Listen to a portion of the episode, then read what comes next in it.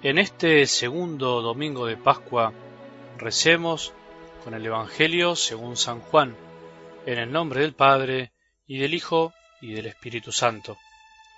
Al atardecer de ese mismo día, el primero de la semana, estando cerradas las puertas del lugar donde se encontraban los discípulos, por temor a los judíos, llegó Jesús, y poniéndose en medio de ellos les dijo, La paz esté con ustedes.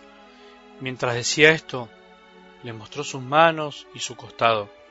Los discípulos se llenaron de alegría cuando vieron al Señor. Jesús les dijo de nuevo, La paz esté con ustedes. Como el Padre me envió a mí, yo también los envío a ustedes. Al decirles esto, sopló sobre ellos y añadió, Reciban el Espíritu Santo. Los pecados serán perdonados a los que ustedes se los perdonen, y serán retenidos a los que ustedes se los retengan. Tomás, uno de los doce de sobrenombre el mellizo, no estaba con ellos cuando llegó Jesús. Los otros discípulos le dijeron, Hemos visto al Señor. Él les respondió, Si no veo la marca de los clavos en sus manos, si no pongo el dedo en el lugar de los clavos y la mano en su costado, no lo creeré. Ocho días más tarde estaban de nuevo los discípulos reunidos en la casa, y estaba con ellos Tomás.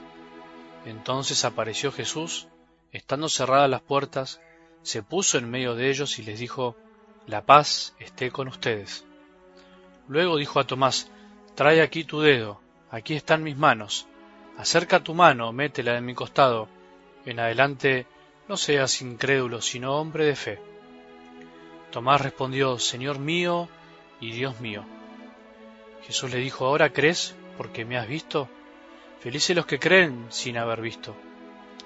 Jesús realizó además muchos otros signos en presencia de sus discípulos que no se encuentran relatados en este libro. Estos han sido escritos para que ustedes crean que Jesús es el Mesías, el Hijo de Dios, y creyendo tengan vida en su nombre. Palabra del Señor.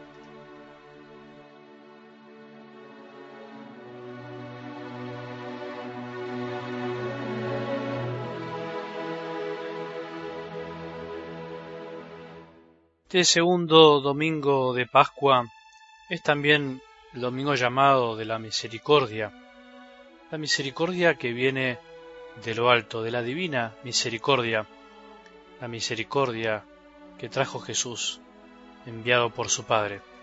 Este domingo fue instituido por San Juan Pablo II como el domingo de la misericordia, el segundo domingo de Pascua, domingo también en el que Jesús se aparece a sus discípulos a nosotros de alguna manera para darles la paz, para darnos la paz. Se aparece a nosotros para decirnos la paz esté con ustedes. En este domingo quiero darte paz y darles el poder de perdonar y de retener, para darnos el poder de perdonar los pecados y de retenérselos a los demás. Qué cosa tan seria este mandato de Jesús, para darles el espíritu soplando sobre ellos y hacerlos apóstoles de la misericordia, a vos y a mí. Domingo también en que la incredulidad de Pedro nos ayuda a afirmar también nuestra fe. Como siempre, la debilidad siempre finalmente triunfa, porque la fuerza de Dios triunfa en la debilidad del hombre. Felices los que creen sin, hacer, sin haber visto, dice Jesús.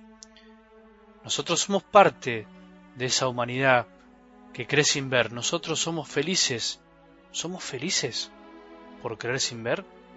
Es el gran elogio de Jesús para toda la generación de cristianos que creyeron en Él sin haberlo visto. Nosotros somos lo que no vimos, pero creemos. Nos veníamos preguntando en esta semana, ¿creemos? ¿Por qué creemos? Porque ustedes lo aman sin haberlo visto, dice San Juan, y creyendo en Él sin verlo todavía.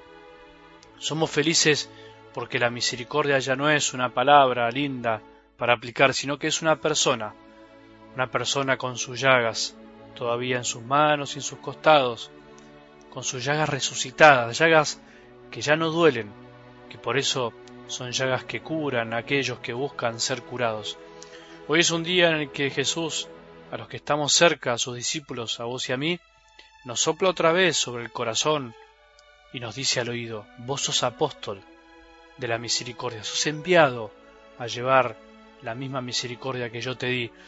Dejémonos soplar hoy por Jesús al corazón que nos quiere derramar su Espíritu Santo y que nos diga, vos sos apóstol de la misericordia, somos los encargados de hacer llegar a los demás la paz y el amor de Jesús, que quiere perdonar, pero con misericordia, no de cualquier manera, perdonar con la medicina de la misericordia, quiere perdonar para sacarnos de ahí, quiere perdonarnos para sanar y resucitar.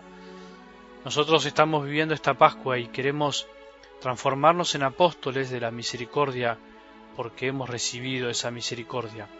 Jesús trae paz, es lo primero que hace. No da explicaciones ni indicaciones, no nos dice qué es lo que tenemos que hacer, no explica muchas cosas sobre cómo resucitó, cómo habrá sido ese momento, sino que les mostró las manos y el costado. Mostró sus heridas, las heridas que nos curaron, porque las heridas son la marca del amor, heridas causadas por tanto odio, pero vencidas con tanto amor. Sin embargo, las heridas siguen, las marcas quedan. La paz proviene de experimentar que Jesús cura y sana, aunque esas marcas no se vayan. Jesús aparece de un modo nuevo, pero al mismo tiempo no queriendo ocultar las marcas del dolor, las marcas del amor. Es entendible la reacción de Tomás. Seguramente vos y yo hubiésemos hecho lo mismo. ¿Quieres saber si ese que se apareció es el mismo que sufrió por él? ¿No será eso? es también lo mismo que podríamos haber hecho nosotros. Quiere asegurarse tocando sus llagas, o sea, las marcas del amor. La prueba de la resurrección para Tomás no es verle la cara al Señor, sino el tocar sus llagas. Qué misterio, sus heridas nos han curado. No sabemos si lo llegó a hacer, pero sí sabemos que Jesús se lo propuso. ¿Por qué Jesús resucitado se muestra llagado? ¿Por qué la resurrección no eliminó tanto rastro de dolor todo rastro del pasado, para mostrar que el amor sanó al dolor, aunque las marcas queden. Lo mismo pasa en nuestra vida. Lo que nos sana es el amor y el amor no quita muchas veces las heridas, sino que las suaviza, las deja en paz. Les da la unción de la misericordia para que puedas volver a renacer. No quieras vivir como si nada hubiese pasado en tu vida, como si no importaran las marcas. Las marcas de dolor son las huellas del amor, dijimos. La resurrección de Jesús no es de alguna manera borrón y cuenta nueva, sino que es vida nueva, haciendo nuevo el pasado con todo su dolor. Dentro de tus llagas escóndeme, dice la oración de San Ignacio de Loyola. Pidámosle eso al Señor hoy, que nos escondamos dentro de sus llagas para poder experimentar tanto amor, tanta misericordia que hemos recibido y tanta misericordia que tenemos para dar a los demás. Aquellos que ven a un Dios lejano, un Dios que no viene a amar sino a dar indicaciones, mostrémosle que en realidad Jesús es un Dios misericordia que viene a perdonar y a curar nuestros dolores. Que tengamos un buen domingo y que la bendición de Dios, que es Padre misericordioso, Hijo y Espíritu Santo, descienda sobre nuestros corazones y permanezca para siempre.